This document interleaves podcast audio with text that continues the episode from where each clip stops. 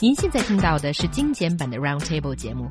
想收听并下载一小时完整节目，可以打开网站 c r i e z f m dot com，点击 Roundtable。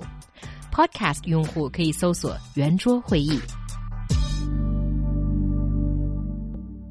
Can you keep staring at a family member or a closest friend for three minutes? Recently, a so-called three-minute staring challenge attracted thousands of netizens participating. Many shared their feelings afterwards, saying that they realized that they had failed to pay enough attention to their closest ones. 和亲人对视，有多少人能坚持三分钟呢？最近，腾讯视频的调查类真人秀节目《你正常吗》推出的行为测试“对视三分钟”的挑战，使参与节目的明星们看到视频后都当场泪下。 并且在网上也掀起了一股和亲朋好友对视三分钟的热潮。我们是不是因为太忙而忽视了身边最亲近的人？So, do you think that there is actually a meaning to this challenge? I think it's sort of a nice reason for you to take a minute and just focus on one of your loved ones. And I think in today's, you know, very fast pace of life in, in, in big cities and it's just kind of difficult sometimes. And the reason why some of these people cried um, I, I, read this online actually. Um, one of these uh, daughters who stared at her mom for uh, three minutes cried because uh, all of a sudden she realized that her mom had a lot more lines on her face and had you know you know so so ra wrinkles. and then because then the mum would have then, cried as and, well. yeah probably. And um, so you know it's those kind of things that I think is kind of sweet actually. And we really should pay more attention to the people that you actually love. If that's what's behind this did you try this? Yes I did. And um, yes, I tried it with my mom, and I'm very close to her. We always talk and we look at each other when we talk, so I thought, nah, this is not a big deal. I won't cry. You know, we'll probably just burst out in laughter afterwards. And actually, I cried. And it was because that I think it was at, uh, two minutes, maybe 49 second, my mom suddenly said one sentence. She said, 孩子，你长大了。My child, you are. You've grown up. You've grown up. Yeah, so despite the fact that we look at each other like all the time, but still, you know, there's that realization. And that really just set my tears running. Did you know that, you know, did you know the details of this challenge before? In other words, did you know that there was a possibility that you might cry? Had you read about it before you did the test? I read about it, but I didn't watch the, the video. So you knew that, that many people had cried? Uh, there were like a variety of things going on. So some people were like happy and some cried and all kinds of things. So I was just like, I'm curious what I'm going to do. And it was, yeah, I'm, I'm glad I did it, I think. What yeah. about you, Mark? I did do it actually, yeah. With, With? Um, a, a girlfriend a girlfriend. What does that mean? What does okay. that mean? Very sharp, Xiaohua. Yes. Good no, for you. No, you see, there's a gap between the word girl and the word, word friend if, oh. if it's used in that context. Okay. And um, boring. We laughed. You did? Burst out laughing. Okay. Could, did, did, you last? Uh, did you finish the three minutes? Yes. Or did you burst out into laughter? Well, there was there was some uh, laughter. No, in, it was th throughout it really. After about a minute, and uh, it was quite quite amusing. but, but you see, I mean, actually, I that's what I was expecting.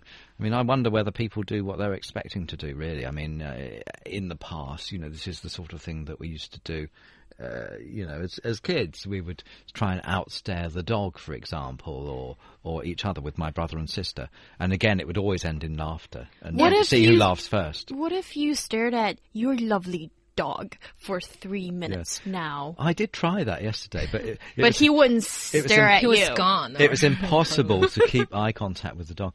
I mean, animals tend to be intimidated by humans staring at them anyway, and they do tend to look away. I mean, there's an old saying that that this is how you can tell who is the master, you or the dog. Um, by seeing who stares, who who looks away first, and and it's the dog.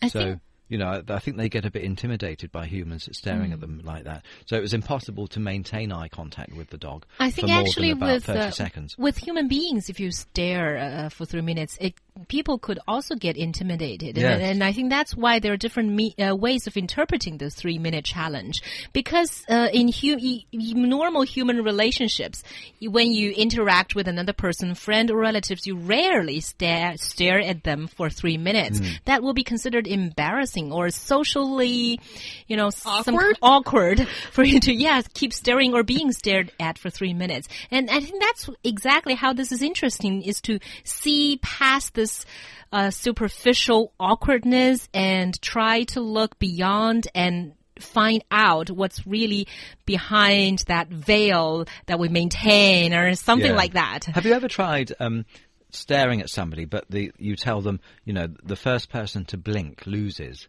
And that's a hilarious game to play. That is. Just see who can stare for the longest without blinking. Her, He Yang's looking very sceptical. It is fun to do that, He Yang. I we, am not the show. joining you, Mark. That sounds like the boringest game ever. It's fun. it's like the yes no game. You know the yes no game, do you? Um, not to my knowledge right now. Are you sure you've never heard of the yes no game? No. Uh, you you lose. Oh, you're not allowed is to that say what you're not is? allowed to say yes or no. oh, You- ha ha then. Mark. You have to ask each other questions, but you mustn't say yes or no. That's a fun game. You can play that on a long journey on the train. Okay, so what began as a discussion about how we might overlook the dearest relationship in our life has ended up of uh, becoming a, a, a, one discussion about practical jokes. Yeah, practical jokes. I mean, I, I think I'm more interested in, you know, the three minute stare game. And I always try to want to find out a little bit more about humanity or about those people that you love than play your practical joke game. So we will not be doing any, like, you know, um, outside of the studio parties or dinners So, whatsoever. so you're you're interested in the more the hum, more humanity based things, are you? Uh oh, are you going to come up with another game that I'm, joke. that I'm not going to be interested in? yeah, but what I'm saying is that if you do stare at someone for three minutes and try not laugh, try not laugh, you're going to discover something new that you have never discovered before. Do you think Even so? it's not between close relatives. Do you think uh, so? friends. Yeah, I I, think think so. so. Oh, I you said yes. oh God. Who is doing the game with you, Mark? Nobody wants your game.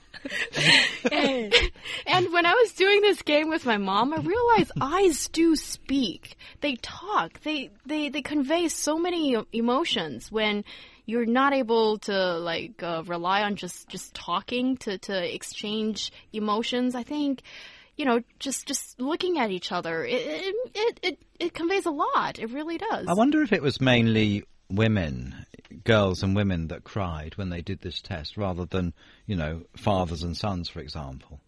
That'd be interesting to look at, wouldn't it? yeah, it would be. And uh, I have been staring into Mark's eyes.